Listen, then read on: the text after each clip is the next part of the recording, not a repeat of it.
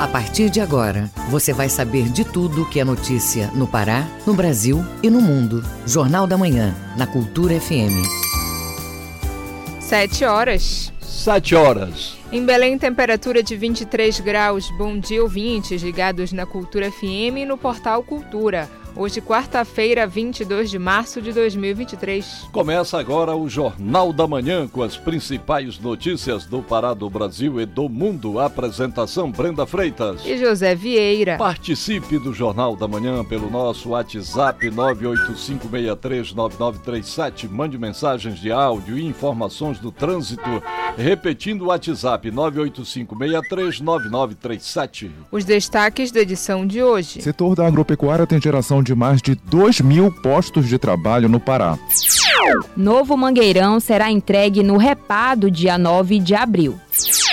Evento sobre empreendedorismo marca aniversário do Conselho de Jovens Empresários.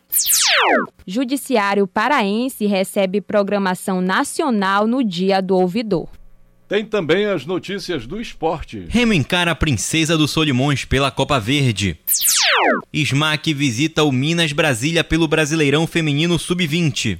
E ainda nesta edição, decreto federal destina 30% dos cargos de confiança para pessoas negras. Intenção de consumo das famílias brasileiras cresce 0,8%. Copom decide nova taxa de juros sob pressão do governo. Essas e outras notícias agora no Jornal da Manhã. 7 horas, 1 minuto. 7 e 1.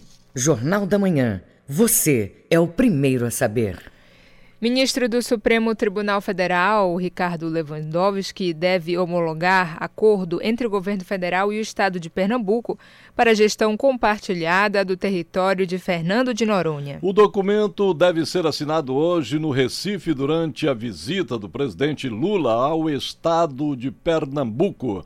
Pelo novo acordo, a União e o estado de Pernambuco devem se comprometer a realizarem o compartilhamento da gestão de Fernando de Noronha, preservando o meio ambiente e o uso ordenado do solo. Segundo as regras, não poderá ocorrer a ampliação do perímetro urbano e construções irregulares deverão ser coibidas e demolidas se estiverem em desconformidade com as normas ambientais do arquipélago. 7 horas, 2 minutos. 7 e 2. Jornal da Manhã. Na Cultura FM. Política. Decreto federal destina 30% dos cargos de confiança para pessoas negras. Esta e outras medidas foram tomadas nesta terça-feira, Dia Internacional pela Eliminação da Discriminação Racial. Acompanhe na reportagem de Osama El Gauri, da Rádio Nacional. O presidente Luiz Inácio Lula da Silva assinou nesta terça-feira uma série de medidas para reforçar e promover ainda mais a igualdade racial no país. Uma delas é a relacionada aos cargos em comissão, que são aqueles ocupados em função de confiança. No mínimo, 30% deles devem ser destinados a pessoas negras até 2026. Emocionada, a ministra da Igualdade Racial, Aniele Franco, falou sobre a iniciativa. Daremos esse passo inédito que entrará para a história. Negros e negras no topo e, na, e no topo da implementação de políticas públicas com o governo federal. Um novo horizonte para uma nova página dessa gestão. Como disse o presidente Lula hoje mais cedo, não tem gasto para o governo federal, mas o ganho político ele é imensurável. Outro decreto assinado por Lula criou a Quilomba Brasil. O programa vai promover os direitos da população quilombola no acesso à terra, infraestrutura e qualidade de vida, inclusão produtiva e desenvolvimento local e direitos e cidadania.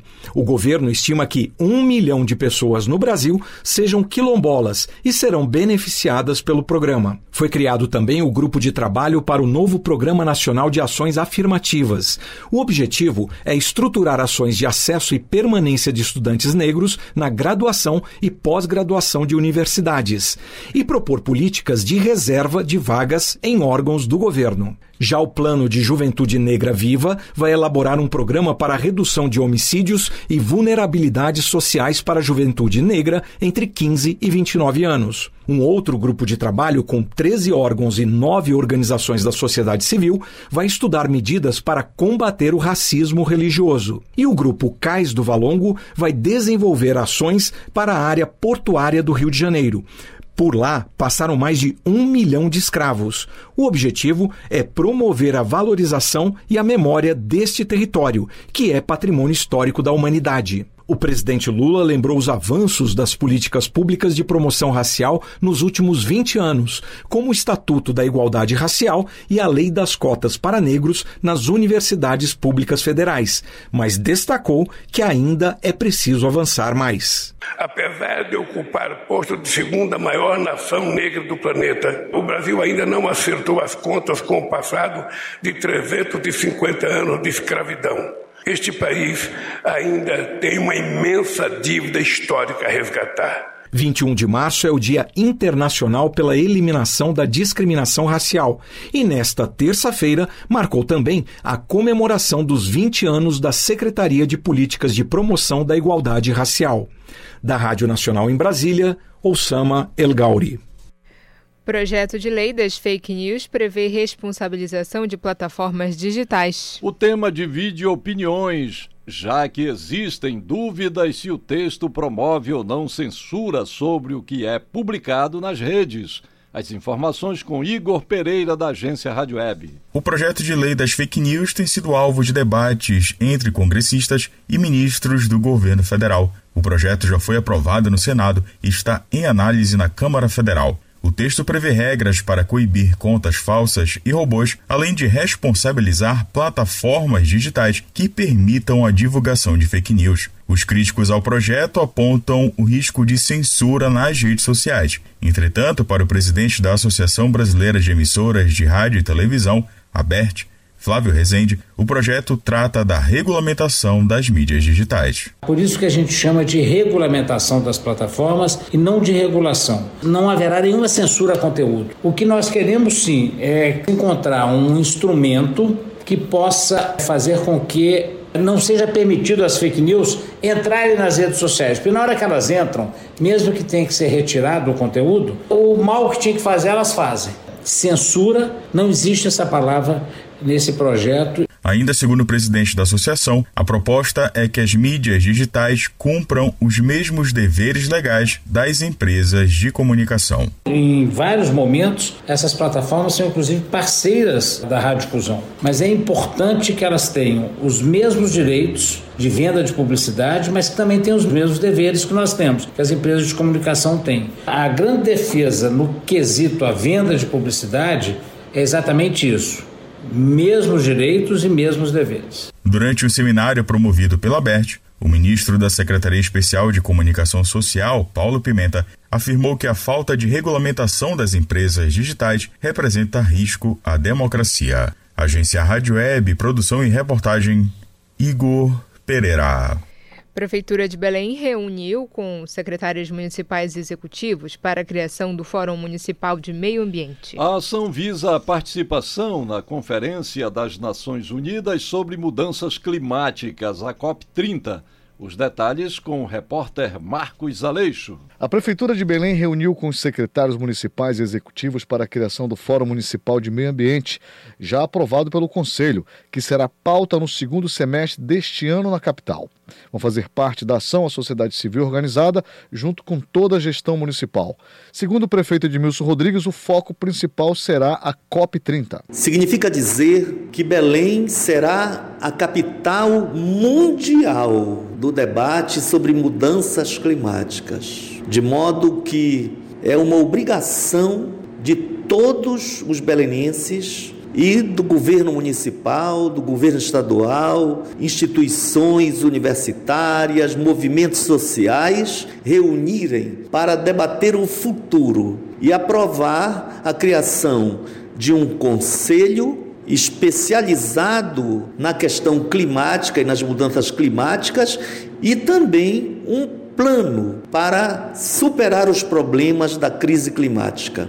O tema, que trata a mudança climática, já é debatido em capitais como Salvador, Recife, Curitiba e São Paulo, tendo como foco principal a Conferência das Nações Unidas sobre Mudanças Climáticas em 2025, a COP30.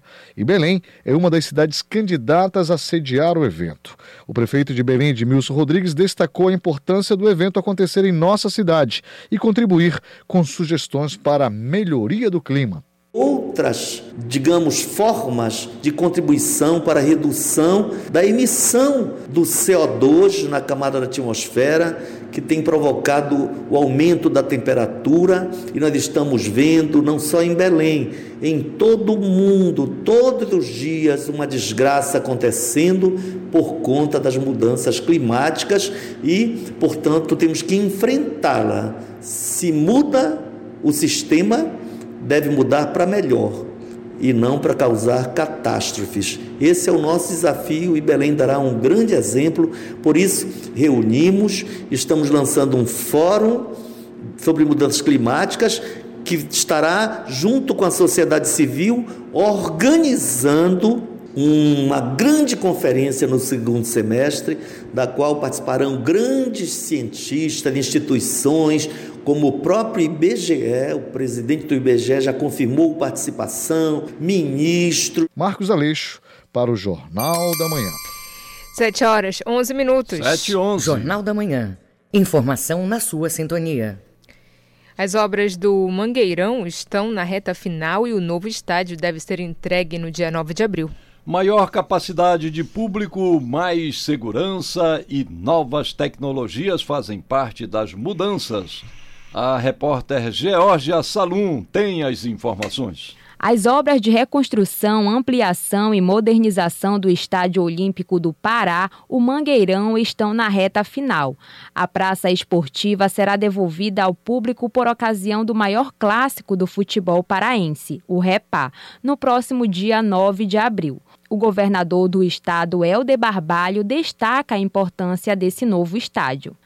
É o momento de nós termos um estádio que esteja na modernidade, na grandeza, na segurança e acessibilidade que o nosso torcedor precisa, que o nosso torcedor merece. E eu tenho certeza de que o novo Mangueirão ele incrementa ainda mais a paixão pelo futebol, a paixão do paraense pelo esporte, valorizando uh, o amor dos nossos torcedores pelos nossos clubes e a certeza de que com um estádio dessa dimensão, uh, certamente o Pará estará alçando ainda mais protagonismo uh, no futebol nacional, no futebol regional. As obras seguem todas as recomendações dos padrões da Federação Internacional de Futebol, FIFA, para se tornar um espaço credenciado para sediar grandes eventos, assegurando mais conforto, segurança e acessibilidade. Helder Barbalho comenta. E o novo Mangueirão se adequa a estes protocolos, que permitirá não apenas com que nós tenhamos grandes eventos locais, como o Remy Paysandu uh, e os jogos do Campeonato Paraense, uh, como também jogos locais uh, de outras ligas, eventos de atletismo, mas nos permite que nós possamos estar dentre os estádios e cidades que podem receber eventos nacionais e internacionais trazer a seleção brasileira, trazer eventos mundiais para a Amazônia. Uma das principais novidades no novo Mangueirão é a ampliação da capacidade de público, de 30 mil para cerca de 50 mil espectadores. Mais cadeiras e camarotes, banheiros e um amplo estacionamento com vagas para cerca de 7 mil veículos e elevadores panorâmicos. O presidente do Remo, Fábio Bentes, fala da realização. Com capacidade ampliada para garantir a segurança e desafogar o fluxo, o estádio passou de duas para 14 rampas de acesso. 535 câmeras de monitoramento vão ser instaladas, 83 com tecnologia de reconhecimento facial. O presidente do Paysandu, Maurício Ettinger, comemora. O novo espaço busca oferecer mais infraestrutura e segurança ao público. O torcedor Felipe Ferreira fala da expectativa. Georgia Salum para o Jornal da Manhã. A gente teve um pequeno problema aí com a matéria, depois a gente vai reexibir para todos os ouvintes da Rádio Cultura. 7 horas 14 minutos. 7 e 14. Ouça a seguir no Jornal da Manhã. Prefeitura de Belém busca soluções para pontos críticos de erosão em Mosqueiro. Cultura FM, aqui você ouve primeiro, a gente volta já. Estamos apresentando Jornal da Manhã.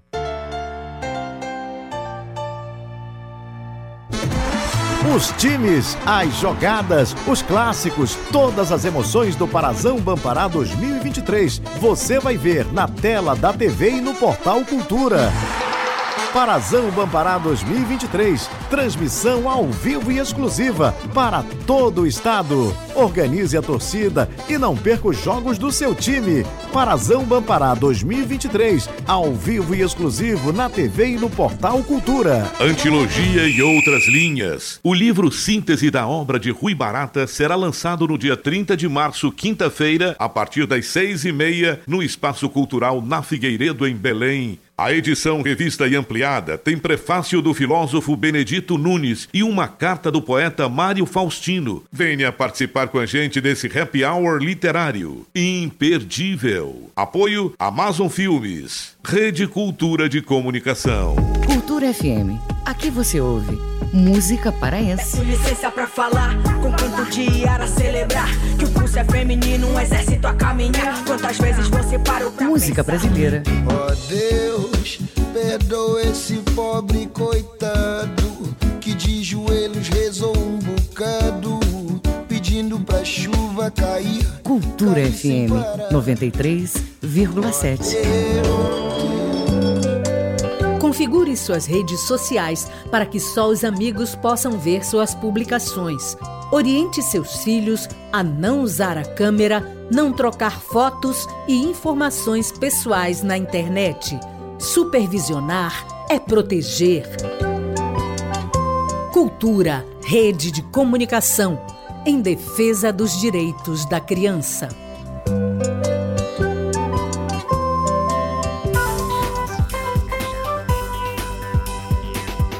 Voltamos a apresentar Jornal da Manhã.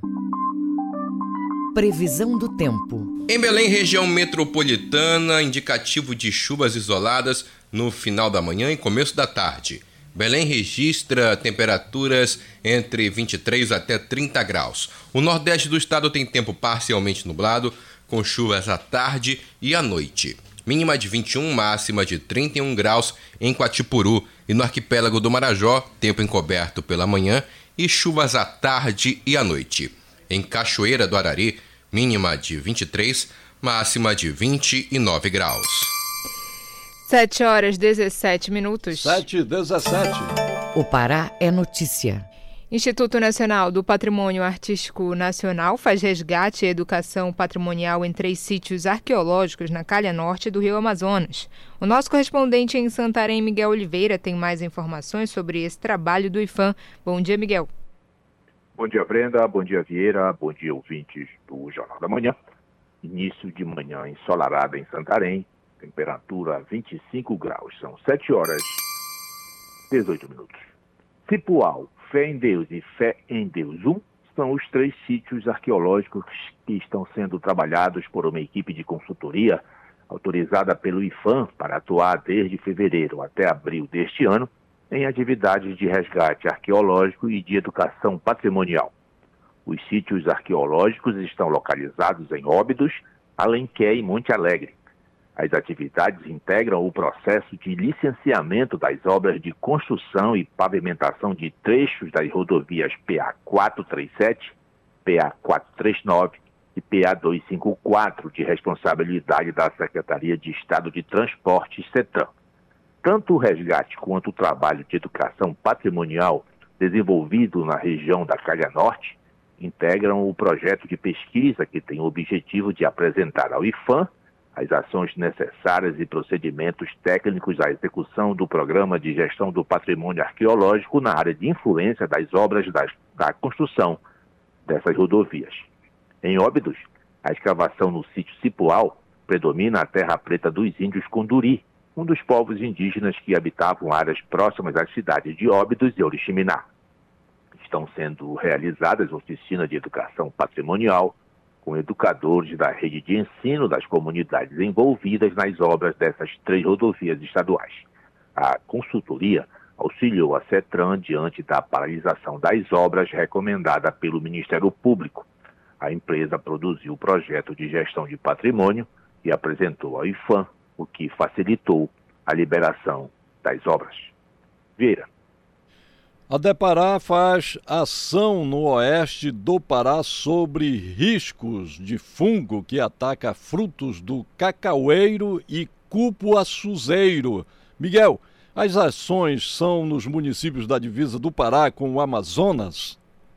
Nesses mesmos, Vieira, é, um fungo que é facilmente disseminado pelo, pelo vento e por materiais infectados como plantas, roupas, sementes e embalagens, ataca os frutos do cacaueiro e do cupuaçuzeiro nas plantações localizadas em dois municípios paraenses que estão na divisa com o estado do Amazonas.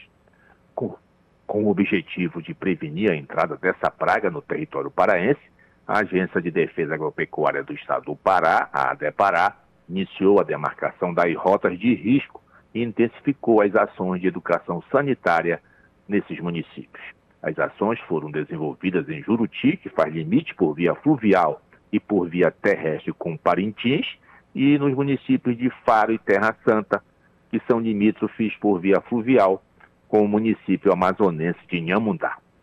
De acordo com a Depará, o grande fluxo de pessoas, de circulação de mercadorias no comércio e intenso transporte fluvial de embarcações, navios de linha, rabetas e lancha entre esses municípios além da movimentação de animais bovinos entre os períodos de seca e cheia das várzeas do rio Amazonas e seus afluentes, são características territoriais e culturais que, de certa forma, contribuem para tornar a região vulnerável à praga, colocando esses municípios como de alto risco para a entrada da monilíase, nome técnico dessa doença causada por um fungo. A monilíase não afeta a saúde do homem que pode continuar consumindo cacau e cupuaçu e polpa de frutas, mas o impacto direto é no comércio, pois a praga reduz a mais da metade a produção. De Santarém, Miguel Oliveira para o Jornal da Manhã. Muito obrigada, Miguel. Bom dia e bom trabalho. 7 horas 22 minutos. 7 e 22 Jornal da Manhã. Na Cultura FM. Prefeitura de Belém busca soluções para pontos críticos de erosão em Mosqueiro. Uma vistoria já ocorreu dos locais que sofreram os impactos da força das marés. Acompanhe com Marcos Aleixo. A Defesa Municipal da Prefeitura de Belém está realizando visitas técnicas nas praias do Maraú e Paraíso, no distrito de Mosqueiro, vistoriando pontos críticos de erosão, queda de barrancos provocada pela força das marés. A ação faz parte de uma agenda de vistorias no distrito, que começou na segunda-feira e busca soluções para recuperar as áreas afetadas. Segundo a presidente da Defesa Civil de Belém, Cristiane Ferreira, Mosqueiro tem dezenas de áreas que sofrem erosões costeiras provocadas pelas influências de marés e que agora as equipes estão visitando. Na verdade, é um retorno, tá? Nós fizemos um mapeamento de todas as áreas de risco do município de Belém, das suas 39 ilhas no ano de 2021. E acontece o seguinte, durante esse tempo, a Secretaria de Urbanismo é, está tentando, tentou fazer tratativas com o governo federal, né, porque são obras estruturantes de um alto valor, e na gestão passada não, não conseguiu, então, esse ano, em decorrência do agravamento dessas áreas, nós estamos retornando com o CPRM, porque esse serviço ele é feito pela, pelo Serviço Geológico Brasileiro. As defesas civis são responsáveis por provocar esse acompanhamento, esse, esse levantamento e acompanhar e monitorar. Então, como nós monitoramos durante esses dois anos, notamos um agravamento representando mais risco para a sociedade, nós demandamos novamente para a CPRM e solicitamos um retorno para que nós pudéssemos atualizar esses mapas. De acordo com especialistas da Defesa Civil, uma solução segura e técnica para o problema é a contenção das encostas. Eles explicam que após a finalização do relatório e comparações com documentos anteriores, será elaborado o processo de licitação para contratar empresas especializadas neste tipo de construção. A previsão é que os trabalhos estejam concluídos num período de três meses, explica Cristiane Ferreira. Além da orientação é, presencial, quando nós constatamos as pessoas no local, isso é feito não somente no, nessa visita, mas pela própria agência distrital que está dia a dia no local e está orientando, a gente também é, conta com o apoio da imprensa para socializar esses pontos, né? É importante a gente ressaltar que não, nós não temos áreas sujeitas a erosão somente em Mosqueiro. Nós temos áreas sujeitas a erosão também em Outeiro, em Coraci e em Cotijuba. E essas áreas são públicas. O mapeamento é público, está no site da Defesa Civil. Qualquer pessoa pode ter acesso onde nós mapeamos não somente as áreas de erosão, mas também as áreas sujeitas à inundação e alagamento. Esse mapeamento, esse mapeamento ele propicia às secretarias municipais e até estaduais a execução de obras, né? Então, é importante que a população tenha conhecimento para que também possa cobrar. A ação conta com a participação da CEURB, Defesa Civil Municipal, Agência Distrital de Mosqueiro e Serviço Geológico do Brasil, vinculado ao Ministério de Minas e Energia. Marcos Aleixo para o Jornal da Manhã. Garimpos encontrados no Parque Nacional dos Campos Ferruginosos, no Sudeste Paraense, foram destruídos durante a ação da Polícia Federal. Mas ficaram os danos ao meio ambiente, prejuízos que interferem diretamente na população local e para o país como um todo. Na reportagem de Felipe Feitosa, uma especialista explica quais são esses danos. As operações ocorridas na última semana desmobilizaram dois garimpos na zona rural de Canaã dos Carajás, sudeste paraense. Um dos garimpos encontrado ficava no Parque Nacional dos Campos Ferruginosos, área de proteção ambiental. Ao todo, 50 agentes participaram do trabalho. Parte do maquinário encontrado foi destruída.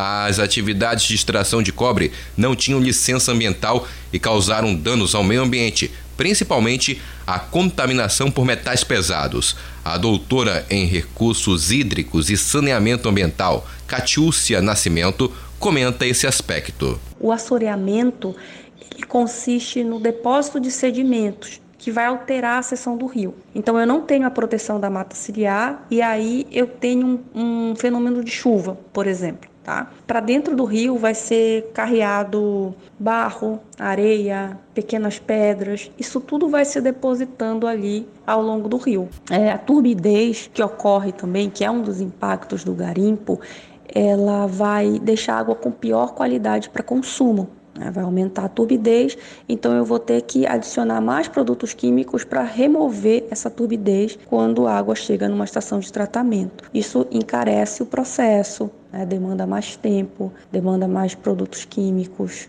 Essa não é a primeira vez que a Polícia Federal combate a extração ilegal de minério na região. Em 2022, agentes federais sobrevoaram a região, fazendo um raio-x da ação dos criminosos.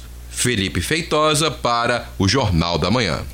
Escola estadual vai ser reinaugurada hoje em Juruti. Esta e outras notícias você acompanha no Giro do Interior com Bruno Barbosa. É a Escola de Ensino Fundamental e Médio Deputado Américo Pereira de Lima, que pertence à Secretaria de Estado de Educação SEDUC. Cerca de 890 alunos da unidade vão ser beneficiados com a entrega do imóvel. O valor de investimento é de mais de um milhão e meio de reais, contemplando a reconstrução de oito salas de aula, secretaria, dispensa diretoria, cozinha, banheiro, vestiários masculino e feminino, coordenação pedagógica, arquivo e sala de professores. A unidade também ganhou quadra poliesportiva coberta e reservatório elevado.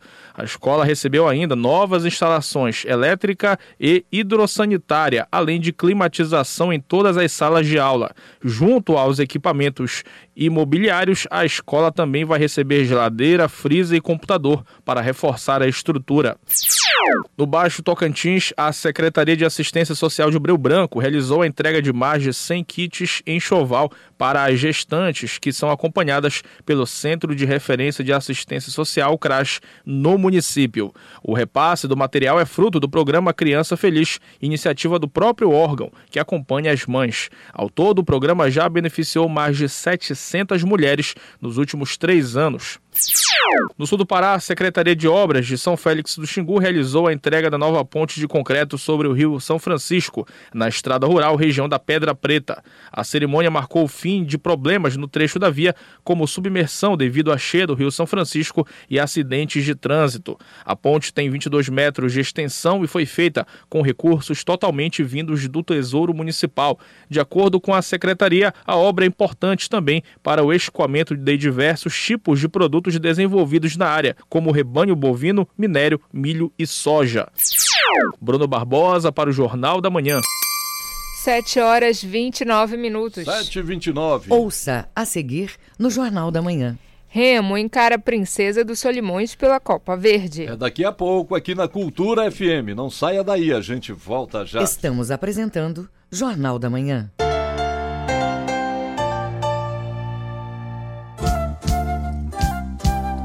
ZYD 233, 93,7 MHz. Rádio Cultura FM, uma emissora da Rede Cultura de Comunicação. Fundação Paraense de Rádio Difusão, Rua dos Pariquis, 3318. Base operacional, Avenida Almirante Barroso, 735. Belém, Pará, Amazônia, Brasil. Parazão. Apoio Governo do Pará, Alubar, VGA, Atacadão e Equatorial. Confira a dança das cadeiras dos treinadores nos clubes paraenses no Parazão Bampará 2023. A Tuna trocou de treinador três vezes. Primeiro, saiu Josué Teixeira e entrou Rodrigo Reis, que saiu para a entrada de Pedro Paulo. O Independente trocou Léo Goiano por Sinomar Naves. O Tapajós trocou Arthur Bernardes por Robson Melo ainda na segunda rodada. Já o Castanhal despachou Hermes Júnior colocando Jean Dantas para comandar o time. Os outros oito clubes, Remo, Paysandu, São Francisco, Itupiranga, Águia, Bragantino, Caeté e Cametá, permanecem com os mesmos técnicos. Minuto do Parazão. Apoio Governo do Pará, Alubar, VGA, Atacadão e Equatorial. Cultura FM. Aqui você ouve música paraense. Salundu dança banguê da cachoeira Dança do rio, Campina Verde do Alari Do Chipaiá eu venho do Retiro Grande Música brasileira Balança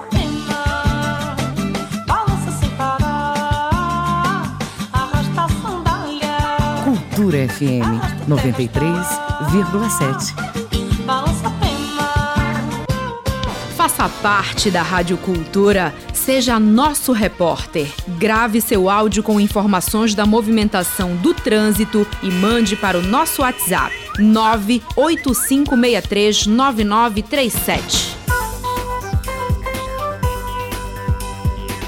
Voltamos a apresentar Jornal da Manhã. Tábuas de marés. Em Belém, maré baixa agora, maré alta ao meio-dia 8 minutos e maré seca às 7h45 da noite. Em Salinópolis, Nordeste Paraense, a maré desce às 2h38 da tarde e enche às 8h28 da noite. E no porto da Vila do Conde, em Barcarena, maré alta ao meio-dia e 40 minutos e maré baixa às 7h55 da noite. 7 horas 32 minutos. 7h33 agora. Jornal da Manhã, na Cultura FM. Esporte.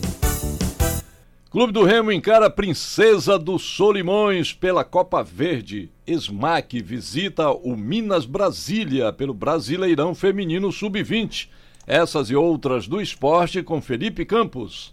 O Clube do Remo encara o São Raimundo de Roraima pelo jogo de volta das quartas de final da Copa Verde nesta quarta-feira, às 7 horas da noite, no estádio Bampará Bainão. Para o confronto, o técnico Marcelo Cabo deve usar força máxima, visto que poupou o time titular no último final de semana. Um dos jogadores que esteve em campo no último jogo foi Ronald, e ele marcou um dos gols da vitória azulina. Sobre o confronto desta quarta, ele comentou sobre o foco do time e o apoio da torcida. Sempre quando a gente entra em campo, a gente quer vencer. É, nosso grupo já mostrou isso. E quarta-feira não vai ser diferente, a gente vai dar o nosso máximo para que a gente possa fazer uma grande partida e sair com a vitória. Com certeza, desde quando começou os jogos é, no estadual aqui, a nossa torcida tem mostrado a nossa, a nossa força. É, com certeza é o nosso 12 jogador em campo e vai, ser, vai fazer muita diferença para nós quarta A primeira partida entre as equipes, disputada na última semana, terminou em 1 a 0 para o clube de Roraima. Com isso, o Remo precisa vencer por dois ou mais gols de vantagem para avançar. No caso de vitória por um gol de diferença, a decisão da vaga vai para os pênaltis. A SMAC entra em campo hoje pela segunda rodada do Campeonato Brasileiro de Futebol Feminino. O time paraense enfrenta o Minas Brasília, do Distrito Federal, no estádio JK, às 10 horas da manhã. E a volante Stephanie Oliveira falou sobre as suas expectativas para o confronto. E a expectativa para esse próximo jogo são as melhores. A gente está trabalhando bastante e eu acredito nas meninas que estão aqui para defender, porque a gente tem uma responsabilidade imensa que é defender o nosso estado, né, do Pará. E eu espero que a gente saia com um bom resultado de lá. Não vai ser fácil, mas a gente vai lutar até o final. Na primeira rodada, a SMAC perdeu fora de casa para o Fluminense por 9 a 0. O Castanhal anunciou a dispensa de quatro jogadores antes da última rodada do Campeonato Paraense. Os atletas são o goleiro Bernardo, que atuou como titular nas oito partidas do time, o lateral direito Ronaldo, que participou de quatro jogos, o meio-campista Daniel, que esteve presente em duas partidas, e o atacante Rainer, que atuou em cinco jogos. A Confederação Brasileira de Futebol definiu a data do sorteio da terceira fase da Copa do Brasil. Ele vai ser realizado no dia 27 de março, próxima segunda, às 3 horas da tarde. Os representantes paraenses na competição, Remo, Paysandu e Águia, estão no pote B e vão enfrentar um time do pote A que conta com Flamengo, Palmeiras, Atlético Paranaense, Atlético Mineiro, São Paulo, Fluminense, Fortaleza, Corinthians, Santos, Internacional, América Mineiro, Bahia, Botafogo, Cruzeiro, Grêmio e Coritiba. A delegação paraense de atletismo sub-18 embarcou no Aeroporto Internacional de Belém rumo a Brasília para disputar o Campeonato Brasileiro Escolar de Atletismo. O Pará é representado por 12 atletas, sendo 6 mulheres e 6 homens, que estarão nas disputas de arremesso de peso, salto em distância, corrida de 100, 200, 400, 800 e 1.500 metros rasos, além de 400 metros com barreira. Sobre a disputa, o técnico Diego Bernardo falou que a equipe está preparada. Bem, é uma participação assim muito legal, né? As expectativas são grandes, os atletas estão preparados em diversos municípios espera competir bem, representar o estado do Pará e a SEI da melhor forma, né? Aproveitando mais uma vez essa oportunidade e essa oportunidade tem que ser agarrada. A gente vai bem preparado, visando também essa chance.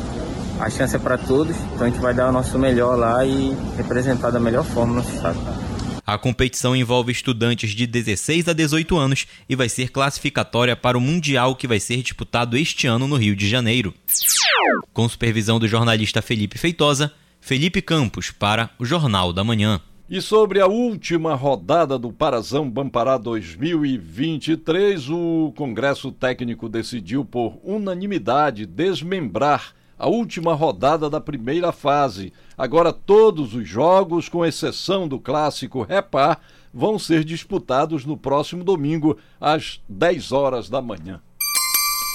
7 horas e 37 minutos. 7h37. Jornal da Manhã. Você é o primeiro a saber. Superior Tribunal de Justiça determina que médicos não podem acionar a polícia para denunciar pacientes que buscam atendimento depois de realizarem abortos clandestinos. O assunto volta à discussão depois de um caso ocorrido em São Paulo. A reportagem é de Marcos Aleixo. A medida foi proferida na última terça-feira, 14, pela sexta turma do STJ, encerrando uma ação que corre em segredo de justiça. Na análise da ação em questão, uma mulher procurou atendimento médico em um hospital após passar mal. Ela estava com 16 semanas de gravidez. Na ocasião, a paciente foi denunciada pelo médico que a atendeu. Ele acionou a polícia militar após acreditar que ela teria ingerido medicamentos abortivos. O médico se ofereceu para testemunhar contra a paciente e encaminhou o prontuário do atendimento junto com a denúncia. O acontecimento mobilizou a sociedade e a advogada Samila Guzmão comentou a decisão da Justiça. Não houve alteração na lei, mas sim a análise de um caso concreto, de um processo de Minas Gerais, uh, que ocorreu em 2014. A mulher grávida de 16 semanas teria tomado um remédio abortivo e precisou ser internada. Uh, foi quando o médico responsável a denunciou à polícia e compartilhou seu prontuário para comprovar as alegações, tendo inclusive sido testemunha no processo. Nesta ocorrência, a decisão de punir a mulher está prevista no artigo 124 do Código Penal, que prevê pena de 3 a 6 anos de prisão para quem provocar aborto em si mesma ou consentir que outrem o provoque. A defesa, por sua vez, argumenta que o médico quebrou o sigilo profissional com base no artigo 207 do Código do Processo Penal, que proíbe pessoas que devam guardar segredo em razão de função, ministério, ofício ou profissão, de depor, salvo se desobrigadas pela parte interessada. O relator do caso, ministro Sebastião Reis Júnior, concordou com a defesa, de acordo com a advogada Samila Guzmão. Trata-se de uma decisão inédita e importantíssima. No Código Penal, o artigo 154 prevê a penalização do profissional que cometiver essa, esse crime de detenção de três meses a um ano ou multa para aquele que revelar sem justa causa assuntos privados que tenham tido ciência devido ao exercício da profissão ou ofício e caso a revelação prejudique essa pessoa. Caso alguma mulher seja vítima de uma denúncia dessa natureza, ela poderá registrar um boletim de ocorrência perante a autoridade policial ou mediante comparecimento ao Ministério Público para que seja apurado o crime e processada a ação penal. É importante que essa gestante esteja bem informada sobre quem são os profissionais que a estão atendendo, para que ela possa identificar a pessoa a ser investigada. Mas, se isso não for possível, a própria autoridade policial poderá requisitar informações da unidade hospitalar onde essa mulher foi atendida. Só para lembrar, a legislação brasileira permite o aborto em três casos específicos: quando a gravidez representa risco de vida para a mulher, se a gestação for resultado de estupro ou caso o feto seja anencéfalo. Marcos Aleixo para o Jornal da Manhã. Vamos acompanhar agora as informações em destaque nos noticiários internacionais com Ana Tereza Brasil. O Mundo é Notícia. Um terremoto de média intensidade atingiu o centro-sul do Chile nesta terça-feira, sem vítimas ou danos materiais relatados até o momento. Segundo o Centro Sismológico Nacional da Universidade do Chile, o epicentro do fenômeno ocorreu na comuna de Melipilla, na região metropolitana. O dano marcou magnitude de 5,5 graus na escala aberta de Richter e ocorreu a uma profundidade de 57 quilômetros. O Chile está localizado na parte sudeste do Anel de Fogo do Pacífico. Essa é a zona mais sísmica do mundo e sofre centenas de pequenos movimentos devido à grande agitação de placas tectônicas. Em 1960, a região de Valdívia, no sul do Chile, sofreu o terremoto mais poderoso já registrado. O fenômeno marcou 9,6 na escala Richter, que matou 1.655 pessoas. Um outro terremoto, só que mais forte, de magnitude 6,5, deixou pelo menos dois mortos no Afeganistão e também foi sentido em regiões do Paquistão e da Índia, assustando as populações desses países nesta terça-feira. Uma criança morreu na província afegã de Legan, no leste, segundo o porta-voz do Ministério de Gestão de Catástrofes Naturais. No Paquistão, pelo menos 180 pessoas tiveram ferimentos leves em uma província no nordeste do país. O tremor ocorreu na região montanhosa do Hindu Kush, que se encontra na confluência das placas tectônicas eurasiática e indiana, informou o Centro Sismológico Euromediterrâneo. Em 22 de junho de 2022, mais de mil pessoas morreram e dezenas de milhares ficaram sem casa após um tremor de magnitude 5,9. Com informações da agência France Press e do UOL Internacional, Ana Tereza Brasil para o Jornal da Manhã. 7 horas 43 minutos. 7 e 43 Os números da economia. Cresce no país a intenção de consumo das famílias brasileiras. É o que aponta a Confederação Nacional do Comércio de Bens, Serviços e Turismo.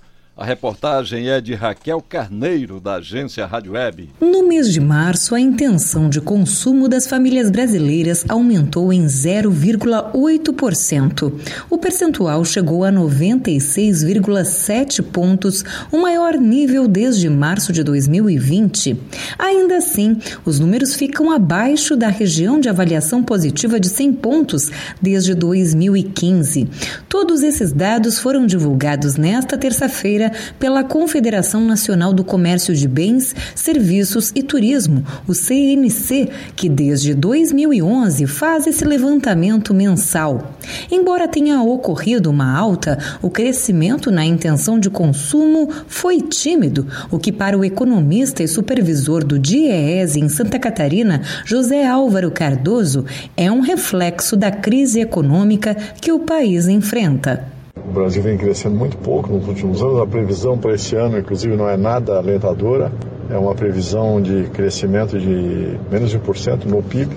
E isso, é, em boa parte, é fruto do empobrecimento da, da população, né? desemprego alto, renda em queda há muitos anos. Há um empobrecimento geral mesmo da classe trabalhadora que tem, eu, eu acho que não, em nenhum outro momento da história da economia brasileira ocorreu com tanta rapidez. Em contrapartida, a intenção de consumo de pessoas ricas aumentou. Pessoas que ganham mais de 10 salários mínimos supera as que têm renda média e baixa, ficando em 2,2% em março. Falamos em um contexto de juros altos e daqueles que conseguem fazer uma poupança e com equilíbrio nas contas podem investir vendo seu dinheiro multiplicar, como explica o economista José Álvaro. Quem pode consumir segura, faz poupança, né?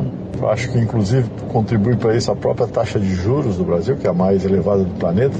Fica difícil com taxa de juros tão elevadas aumentar consumo. Por quê? Porque quem tem dinheiro para gastar prefere botar no mercado financeiro, né, para gerar os juros mais poupudos do planeta. E ao mesmo tempo, a taxa de juros lá em cima inibe o investimento também. Portanto, menos emprego, etc. O levantamento sobre a intenção de consumo das famílias de sobre um indicador antecedente que apresenta o potencial das vendas do comércio. Os aspectos questionados aos consumidores abordam a capacidade de consumo atual e a curto prazo, quais as condições de crédito, a segurança no emprego, entre outros itens. Agência Rádio Web, produção e reportagem, Raquel Carneiro. Conselho do Banco Central vai decidir hoje sobre nova taxa básica de juros. Existe a expectativa de redução do índice que interfere diretamente sobre a inflação, como você ouve na reportagem de Norberto Notari, da agência Rádio Web. Apesar da previsão de estabilidade da política de juros debatida pelo Comitê de Política Monetária, o Banco Central pode surpreender. A expectativa do economista César Bergo, que aposta em uma redução de 0,25% na Selic. A reunião do Copom segue até esta quarta-feira após o fechamento do mercado e no último encontro a taxa básica ficou em 13,75%. O Brasil encarou as maiores altas da história com 12 elevações da tarifa de forma consecutiva.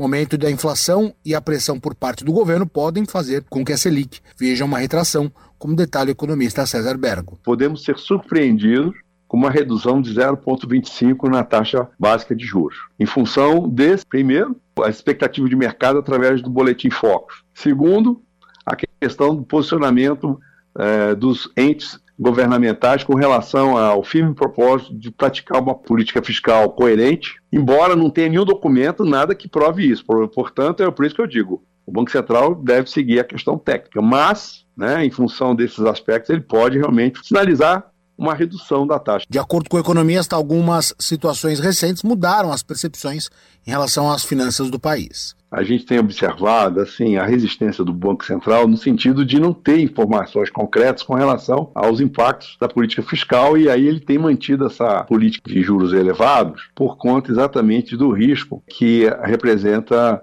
as finanças públicas. Só que a ata do Boletim Focus, onde a expectativa para a inflação esse ano é um pouco menor do que estava sendo prevista e para o ano que vem a inflação estaria dentro da meta. E outro aspecto é com relação ao PIB, que também o Boletim Focus tem um pequeno decréscimo na projeção para 2023. Então, eu acho que pode haver um movimento do Banco Central de redução de taxa de juros, embora a gente não esperasse. Além da pressão quanto à política de juros, o governo também questiona a independência do Banco Central, adotada recentemente. Agência Rádio Web, produção e reportagem, Norberto Notari. 7 horas 48 minutos. 7 e 48 Ouça a seguir no Jornal da Manhã. Evento abre comemorações de 35 anos do Conselho de Jovens Empresários. Cultura FM, aqui você ouve primeiro. A gente volta já. Estamos apresentando Jornal da Manhã. Todos os domingos de março, às 10 da manhã, na Praça Batista Campos, Teatro de Rua. Quer vir? Vem ver. Quem, Quem quiser vir ver o variete e o sorteio de contos domingo é pra você. Quem quiser vir ver o variete e o sorteio de contos domingo é pra você. Quem quiser vir ver o variete e o sorteio de contos domingo é pra você.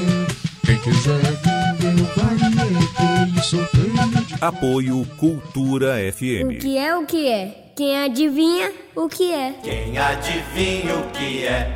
Que é? O que é o que é? Com a cabeça fica mais baixo e sem a cabeça fica mais alto. Travesseiro, muito bem! E você, acertou a resposta? Esta e outras brincadeiras infantis você ouve no Abra Cadabra, todo domingo, nove da manhã. Cultura FM. Aqui você ouve música paraense.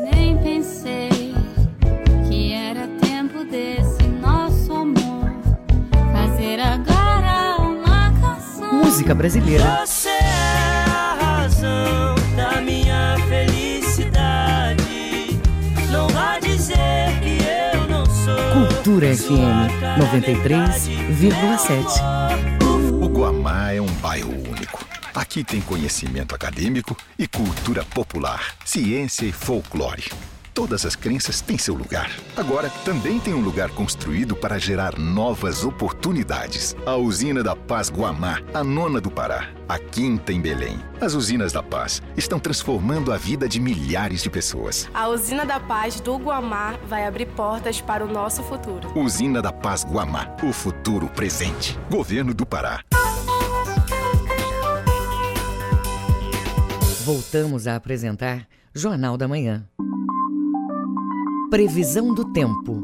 O oeste paraense tem tempo encoberto pela manhã e à tarde e as chuvas leves à noite. Em Curuá, mínima de 22, máxima de 31 graus. O sudoeste do estado tem chuvas isoladas com trovoadas pela manhã e à tarde. Em Altamira, mínima de 21, máxima de 29 graus.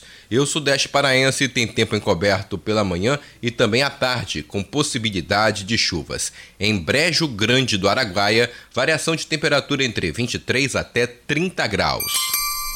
7 horas e 51 minutos. 7 e 51 Você está ouvindo Jornal da Manhã. Evento Mid Summit abre as comemorações de 35 anos do Conselho de Jovens Empresários. O evento é voltado a investidores, empresários, gestores e todos interessados em empreendedorismo. Os detalhes com Brenda Freitas. Mais de 400 pessoas se inscreveram para o Mid Summit, que tem o objetivo de oportunizar a criação de contatos, explicar o mundo do empreendedorismo e capacitar os participantes. A atração principal será a empreendedora, educadora e investidora Camila Farani. O presidente da instituição, Marcelo Verbicaro, comenta a expectativa da presença da empresária, que é considerada uma das mais influentes da América Latina. A palestra dela vai ser Negociando com Tubarões. Para quem não sabe, a Camila faz parte daquele programa Shark Tank, onde um empreendedor, um empresário vai lá e tenta vender o seu negócio para tentar que um daqueles empresários já consolidados seja seu sócio. E a Camila falou, prometeu que vai interagir com o público. Vamos ver se sai algum sócio da Camila aí. O evento Mid Summit abre as comemorações de 35 anos do Conjove e se volta a todos que têm interesse em se capacitar e se desenvolver em empreendedorismo. As inscrições já foram encerradas, mas quem tem interesse nesse tipo de programação, um evento maior deve acontecer no final do ano, também em comemoração aos 35 anos do Conselho de Jovens Empresários.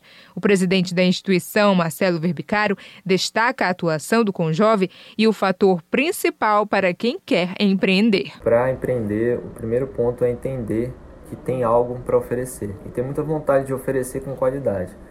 Porque o retorno disso é o mercado vai retribuir de acordo com a qualidade que você entrega, com a vontade que você entrega e com a, com a intensidade que você entrega um produto, um serviço, com certeza, a gente sabe que é difícil, muitas vezes falta recurso, falta apoio, falta tudo, mas a gente tem o Conjovem, que é uma associação de jovens empresários que pode ajudar, a gente tem o Sebrae, que é especialista em micro e pequenas empresas, que pode ajudar, então assim, existem também muitas ferramentas que podem acelerar. O que é, que é importante? É não desistir e ter intensidade, entender que a partir do momento que a gente abre uma empresa, a gente começa a empreender, é um caminho sem volta. Também na programação do Mid Summit vai estar o presidente do Grupo Mônaco, Rui Denardim. O evento acontece hoje às sete da noite no Teatro Maria Silvia Nunes, na Estação das Docas. Brenda Freitas para o Jornal da Manhã.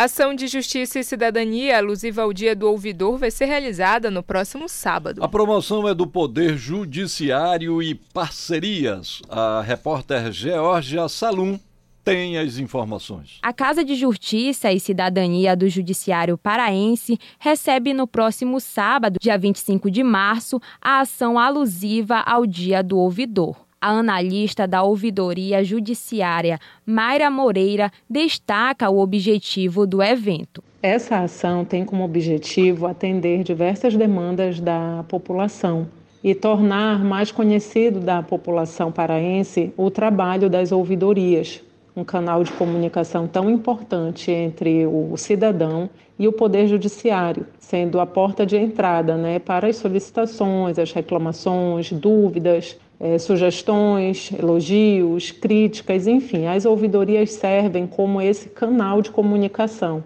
da sociedade com o Poder Judiciário. O evento é promovido de forma conjunta com todas as ouvidorias que integram os ramos do Poder Judiciário e parceiros. A analista da Ouvidoria Judiciária, Mayra Moreira, detalha os serviços que vão ser realizados na ocasião. Os serviços que serão prestados na manhã do sábado, dia 25, serão os serviços da Ouvidoria Judiciária do Tribunal de Justiça, da Ouvidoria Agrária do Tribunal de Justiça, que prestará serviços de orientação para regularização fundiária, os serviços da Casa de Justiça e Cidadania, com agendamento de reconhecimento voluntário de paternidade biológica e de exame de DNA, os serviços da Central de Atermação dos Juizados Especiais do Tribunal de Justiça, com atermação, ajuizamento e recebimento de documentos para propositura de uma futura demanda. A ação vai ser realizada na Avenida Nazaré, número 582, esquina com a Travessa Rui Barbosa, no dia 25 de março, das 9 da manhã até o meio-dia. Para participar, não é necessária inscrição prévia. Georgia Salum para o Jornal da Manhã. Documentário O Pará é a bola da vez aborda o empreendedorismo na região. A produção possui 30 minutos e contextualiza ainda sobre o cenário político e econômico brasileiro. Ouça na reportagem. O documentário O Pará é a Bola da Vez traz as opiniões de representantes de instituições paraenses sobre as expectativas econômicas para o Estado. O idealizador do documentário, Ricardo Polaro, conta como o conteúdo se desenvolve na obra. Cara, o conteúdo ele, ele é basicamente se resume em duas formas. Primeiro, ele faz uma contextualização do Estado, da economia, até da nossa região da economia, até da nossa região mesmo mais municipal, que o secretário de municípios de economia realmente participou também. Então a gente traz a nossa visão atual e a partir dessa visão atual a gente tenta traçar é, as perspectivas que vai ter a partir desse novo governo. Participam do documentário diversos representantes dos setores do comércio, entre eles a Associação Comercial do Pará, o Conselho de Jovens Empresários e entidades relacionadas ao apoio do empreendedorismo. A presidente da Associação Comercial do Pará, Elizabeth Grunval, fala sobre o momento que o Pará está em termos de projetos e desenvolvimento. Que nós estamos num momento muito fértil no estado do Pará, em termos de potencial, em termos de projetos.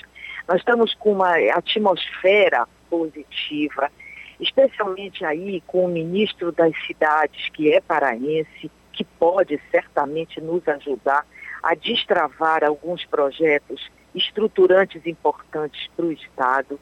Nós temos um governador que está com um protagonismo político muito importante, como presidente do consórcio da Amazônia, mas especialmente com essa proximidade é, com o governo federal. O documentário tem 30 minutos e pode ser visto de forma gratuita na plataforma do YouTube.